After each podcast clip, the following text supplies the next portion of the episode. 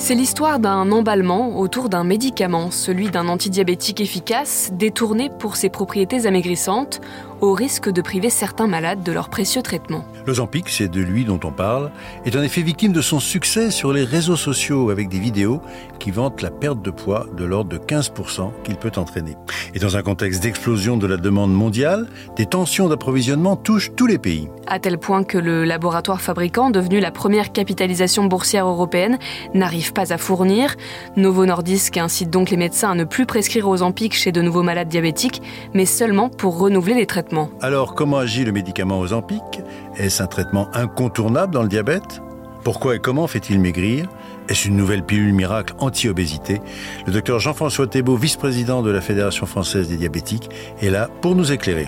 Je suis Margot Troubil, chef du service santé de BFM TV. À ses côtés, Alain Ducardonnet, médecin consultant santé BFM TV. Vous écoutez le podcast Santé, le podcast qui prend soin de vous.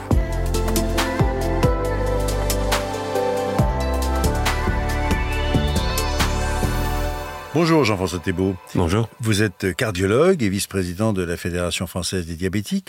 Euh, mais d'abord, pour comprendre bien le, paysage, combien y a-t-il de patients diabétiques en France, euh, en sachant qu'en fait, il y a pas mal qui s'ignorent? Aujourd'hui, l'assurance maladie nous a dénombré un peu plus de 4 millions de personnes qui prennent des traitements pour le diabète. Et on sait qu'il y a entre 15 et 20 soit entre 700 et 800 000 personnes qui sont atteintes d'un diabète sans le savoir. Est-ce qu'on peut rappeler l'importance d'une bonne prise en charge pour le diabète? La prise en charge du diabète, ça commence par euh, l'activité physique et une bonne, une bonne alimentation. C'est la base de, de la prise en charge, qu'elle soit primaire ou secondaire. Et c'est efficace, et notamment au stade de prédiabète et au tout début de la maladie.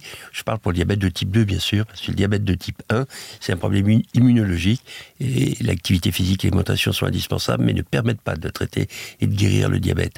Alors que le diabète de type 2 peut être prévenu et peut même être en rémission au début grâce à une prise en charge hygiéno-diététique adaptée. Et c'est le plus courant en plus C'est le plus courant. On a 6% de patients diabétiques de type 1, 93% de diabétiques de type 2 et 1% de diabète type rare, comme par exemple les diabètes immunologiques secondaires à d'autres maladies, à des médicaments ou le diabète gestationnel. Donc on l'a bien compris, on commence par l'alimentation, par l'activité physique régulière, et puis un jour il faut quand même passer euh, aux médicaments. Est-ce qu'on a vraiment les médicaments qu'il faut aujourd'hui pour équilibrer un diabète? Alors, ce qu'il faut comprendre, c'est que il y a deux types de traitements pour le diabète.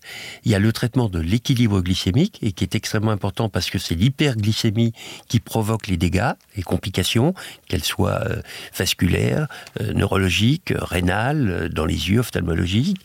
Mais ce dont va mourir le patient diabétique, c'est d'un accident, d'une complication, qu'elle soit rénale ou d'infarctus, avec accident vasculaire cérébral. Donc il faut à la fois équilibrer le diabète et prévenir les risques cardiovasculaires ou les risques rénaux. Donc on a deux types de médicaments. Il y a des médicaments qui sont là spécifiquement pour réguler la glycémie, l'insuline par exemple chez les patients diabétiques de type 1, et, mais il y en a plein d'autres chez les diabétiques de type 2, mais ces médicaments ne démontraient pas d'efficacité pour prévenir les complications. Or maintenant nous avons des traitements qui sont parfaitement efficaces et adéquats pour ça, comme notamment les agonistes des GLP1 dont on va parler, ou les SGLT2 qui sont une classe thérapeutique qui préviennent les risques cardio-rénaux. Vous l'avez évoqué, on va parler de l'Ozempic notamment. Euh, comment ce médicament fonctionne-t-il euh, dans le contexte que vous avez évoqué? Alors, c'est une classe de médicaments parce qu'il n'est pas le seul, hein, il y en a d'autres. Le sémaglutide est un médicament qui agit, en fait, c'est l'équivalent d'une hormone intestinale qui est fabriquée au moment de la digestion par l'intestin et qui va remonter jusqu'au niveau du cerveau pour donner un certain nombre de, signaux. Et notamment les signaux de production d'insuline, de régulation de l'absorption du, sucre, mais aussi ça va couper l'appétit parce que ça donne des signaux de diminution de la faim, par exemple. Il y a un certain nombre de choses, de tension gastrique, etc. Donc c'est un médicament qui va agir à plusieurs niveaux. Au niveau de la régulation de l'insuline, au niveau de l'absorption du glucose, au niveau de la digestion, mais aussi au niveau cérébral pour, et d'ailleurs la perte de poids est un effet secondaire, euh, parce que ça régule l'appétit. On a moins faim, on a une satiété qui est beaucoup plus vite euh, acquise pendant le repas, on mange moins. Et donc la forme est injectable ou en comprimé? Alors c'est des médicaments qui peuvent être quotidiennement injectés, mais maintenant avec le sémaglutide ou le dulaglutide, on les fait des piqûres une fois par semaine. Donc chez les diabétiques aussi, ça va faire maigrir, vous l'avez évoqué. Ah oui, bien sûr. Moi-même, à titre personnel, j'ai perdu euh, plus de 15 kilos, 17 pour être précis. En combien de temps? En deux ans et demi, vous voyez euh, tranquillement, euh, avec ce médicament, alors qu'avant j'avais un mal fou à contrôler mon poids malgré un régime et une activité physique, docteur Ducardonnet, que j'essayais de maintenir bien. C'est un élément important. Je suis très attentif à l'activité physique. Cette perte de poids, en fin de compte, c'est uniquement par le message de vous avez atteint la satiété ou il y a d'autres mécanismes? Ah oui, il y a d'autres mécanismes. Le fait d'être euh, dans un état, euh, comment dire, euh, de semi-indigestion permanente avec des nausées aussi qui sont très désagréables, mais qui font qu'on évite de manger, on n'a pas faim. Et c'est vrai que rien que cet effet mécanique entraîne une diminution de l'alimentation. Diminution de l'alimentation et perte de poids chez les patients diabétiques, mais aussi chez ceux qui ne le sont pas? Oui, ces, effets-là ont été constatés chez des patients non diabétiques. D'où l'intérêt de l'utilisation, d'où le succès. Mais ils ont les mêmes effets secondaires chez les patients non diabétiques. C'est aussi la question de bénéfice-risque. Le patient diabétique, il va accepter ce traitement. Moi, j'accepte ce traitement. Vous avez encore la nausée? En permanence. Parce que sinon, je vais être sous insuline. Et je sais que sous insuline, je vais grossir, par exemple. Puis j'aurai faim, parce que l'insuline, ça donne faim, au contraire. Donc, j'ai vraiment pas envie d'être sous insuline. Et avec ce médicament-là, je supporte l'effet secondaire. Maintenant, si je n'avais pas, pas de diabète, je suis convaincu que j'aurais arrêté il y a bien longtemps parce que c'est vrai que c'est pas très agréable de ne pas avoir envie de manger. Alors, corollaire, vous dites en fait c'est un médicament qui fait baisser le sucre, qui fait baisser la glycémie, euh, mais en fait chez quelqu'un qui n'est pas diabétique, ça baisse aussi la glycémie? Eh ben non. Ça ne ah fait pas d'hypoglycémie. C'est justement euh, en ça que ce ces médicaments sont formidables, parce que le risque des traitements diabétiques, pour les médicaments les plus efficaces, que sont les glinides, la sulfamide ou l'insuline, c'est l'hypoglycémie. Et avec ce type de médicaments, justement, il n'y a pas d'hypoglycémie, parce que c'est une hormone qui régule comme il faut. On parle de l'Ozempic parce que c'est le plus connu, mais il y a d'autres noms euh, commerciaux. Il y a en particulier deux médicaments qui sont quasiment identiques le commercialisé qu'on vient d'évoquer, l'Ozempic, un autre, le Vegovi, qui est commercialisé dans certains pays contre l'obésité et non remboursé. Quelle est la différence entre ces deux traitements? Ce sont les mêmes. Ce qui change un tout petit peu, c'est la dose. Bon, en France, pour l'Ozempic, on a 0,25, 0,5 et 1 mg. Et c'est remboursé dans le cas du diabète C'est remboursé par l'assurance maladie dans le cas du diabète. Il y en a d'autres, hein. il y a le Trulicity, qui, qui est également euh, à des doses un peu différentes et qui est également remboursé. Le Vigovi, qui est exactement le même, c'est du sémaglutide.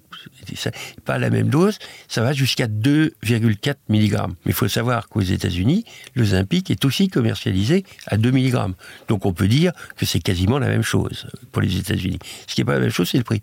Si aux États-Unis, il y a 50% de prix plus cher pour le, le Vigovi que pour euh, le Zimpic. Ça coûte combien là-bas? Là-bas, ça coûte un peu moins de 1000 dollars pour le, le Zimpic par mois et entre 1200 et 1400 ou 500 dollars euh, par mois pour le Vigovi, en sachant que les prises en charge sont totalement différentes de notre pays. Il y a des gens pour lesquels l'assurance mutuelle, comme on dirait chez nous, ne prend rien en charge, et d'autres où c'est pris partiellement. Et puis il y a des tarifs qui ont été négociés par le gouvernement pour les patients qui sont à Medicare et Medicaid et qui en ont vraiment besoin. Et en France, c'est combien? Ah bah En France, justement, c'est le problème. Comme le prix n'a pas été déterminé, l'industriel a suspendu la négociation pour reporter, et donc le médicament n'est plus accessible en France, alors qu'il a été pendant un an, dans le cadre des accès précoces, il y avait 10 000 patients en France qui ont pris du Vigovi, prescrit par un médecin hospitalier, chez qui il y aura la fourniture du Vigovi pendant encore un an au moins, mais l'industriel va redéposer le dossier. Et ça, c'est parce qu'en fait, ce médicament-là est parti vers d'autres pays, ou c'est parce que vraiment on a une tension d'approvisionnement? Alors, il y, a deux choses. Il y a d'une part l'approvisionnement en France euh, du fait qu'il est ou non remboursé. Et dans l'état actuel des choses, il n'est pas disponible parce qu'il n'est pas remboursé et qu'en France, on a très peu de médicaments pas remboursés qui sont en vente. La tension, elle est due au fait qu'il y a ce, produit a, vraiment une très forte, euh, il y a une très forte publicité, comme vous l'avez dit tout à l'heure, avec au niveau des États-Unis notamment une très forte demande, à tel point que l'industriel ne peut pas fournir la demande. Donc il se trouve aujourd'hui en rupture de, stock et donc il a dû faire des choix malheureusement, le choix qui a été fait, c'est de privilégier le marché américain, manifestement. Alors, chez nous, le Vegovy était autorisé euh, à partir d'août 2022, vous l'avez dit, en accès précoce. Ça veut dire qu'il pouvait être prescrit uniquement à l'hôpital pour des personnes ayant un indice de masse corporelle supérieur à 40 et au moins un facteur de comorbidité. Euh, quel est le risque pour une personne qui souhaite le prendre pour un banal surpoids? Bah, Le risque, c'est de regrossir immédiatement après parce que ce médicament, il a un effet immédiat que je vous ai décrit tout à l'heure. Quand on arrête ce médicament, euh, on va grossir. Sauf si l'aventure, on a pu profiter d'un programme de réaménagement d'activité physique et d'alimentation mais ça, c'est exceptionnel. Vous savez, le problème de l'obésité, c'est que dans 95% de cas, on reprend tous les kilos qu'on a perdus et avec un peu de kilos de plus. Donc c'est vrai que c'est une autre manière de voir aussi l'avenir de ces médicaments, parce que l'obésité est un vrai fléau, hein, qui est porteur de diabète, de maladies cardiovasculaires, de, de cancer, etc. Donc c'est vrai que ces médicaments sont à considérer. Ce serait formidable qu'on puisse avoir des traitements qui arrive à prévenir et traiter l'obésité. Bon, là, en l'occurrence, le problème, c'est qu'il n'y a pas une capacité de fabrication suffisante, non seulement pour cet industriel, mais du coup, comme on l'a dit tout à l'heure, il y a d'autres produits un peu du même type. Enfin, il y en a essentiellement un qui s'appelle le Trulicity, qui est le dulaglutide. Et l'autre industriel, Lilly pour pas le nommer, n'est pas en capacité de suppléer tous les patients qui auraient été mis sous Ozempic. Jusqu'à présent, c'était en tension, ils arrivaient à fournir, mais là, eux non plus, ils ne peuvent pas fournir en plus. En gros, ça représente 100 000 patients de plus chaque année en France, à la louche, à peu près. Vous voyez, la, demande supplémentaire. Mais c'est des médicaments qui diminuent le risque cardiovasculaire de 20%. C'est extrêmement important. Donc on s'aperçoit que finalement, 100 000 personnes qui auraient eu une chance sur deux de faire un accident cardiovasculaire, vous allez à terme 10 000 personnes qui vont faire un accident cardiovasculaire parce qu'ils n'ont pas eu ce traitement. C'est vraiment une perte de chance. Parce qu'on ne peut pas en fabriquer assez ou parce que euh, d'autres patients qui n'en ont pas besoin euh, pour leur diabète euh, le consomment en perte en, coupe-fin Alors, il n'est pas question d'opposer les patients entre eux. Je vous ai dit tout à l'heure, ce sont des médicaments qui sont très efficaces sur l'obésité, qui est un fléau. Le problème, c'est que la montée en charge commerciale, le marketing, enfin, je ne sais pas comment on dit, le plan de développement de ces médicaments a été trop rapide par rapport aux capacités. De, de production. On peut espérer que d'ici 18 mois, ce sera réglé, qu'il y aura des médicaments accessibles pour toutes les pathologies. Et c'est ce que nous espérons. Mais c'est parce que la, demande était trop rapide, trop forte. Est-ce qu'on n'assiste pas, en fin de compte, à une révolution dans l'obésité? Parce que jusqu'à maintenant, on n'avait que des moyens relativement limités en termes de, de, régime, même si le terme n'est pas bon, mais de réaménagement euh, de la façon dont on mangeait. Et il y a eu une certaine péripétie avec des coupes fins qui ont eu des effets secondaires extrêmement importants. On ne va pas citer le médiator, mais tout le monde y pense, bien évidemment. Est-ce que cette nouvelle classe, ces nouvelles classes, sont pas en train d'installer une espèce de révolution de prise en charge de l'obésité? Et certains euh, spécialistes vont même jusqu'à rêver en disant peut-être que dans 20-30 ans, on n'aura plus ce problème comme étant un fléau de, santé. Alors, euh, deux remarques. Premièrement, on est dans une situation totalement différente du médiateur, parce que là, les médicaments ont été testés au niveau scientifique dans cette indication c'est pas un mésusage comme ça l'a été pour le médiator. Hein. là on est dans des médicaments dont l'indication est le traitement de l'obésité avec un rapport bénéfice-risque évalué positif. premièrement. Deuxièmement, le véritable fléau, euh, de l'obésité, en fait, c'est notre mode d'alimentation. C'est notre, mode de vie de sédentarité. C'est ça, ce contre quoi il faudrait lutter. Hein, en pratique, c'est l'alimentation, la manière de faire, de bouger, de marcher, etc.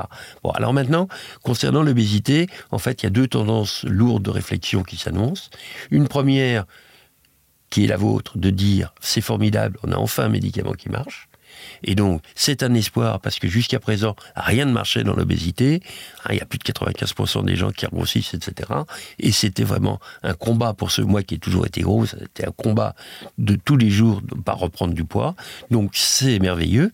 Puis, il y en a d'autres qui disent, oui, mais ça donne pas pour autant de bonnes, de bonnes habitudes alimentaires.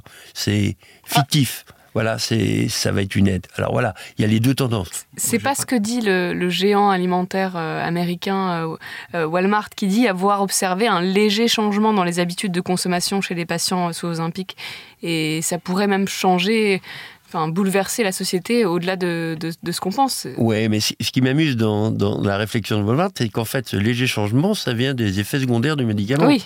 C'est parce que ça coupe l'appétit. Bah voilà, ça coupe l'appétit, donc effectivement on mange moins, donc on achète moins de trucs, on n'a plus envie de Mais disait peut-être moins, moins de boissons sucrées, moins de produits gras. Est-ce qu'il ne faut pas s'en réjouir? Ah si, si, bien sûr. Mais ce que je redoute, c'est que ce soit l'effet du médicament qui donne qu'on n'a pas envie, mais que pas une volonté il a une nouvelle habitude, voilà, et, qu'on recommence euh, après. Les, études montreront ce, qui se passe.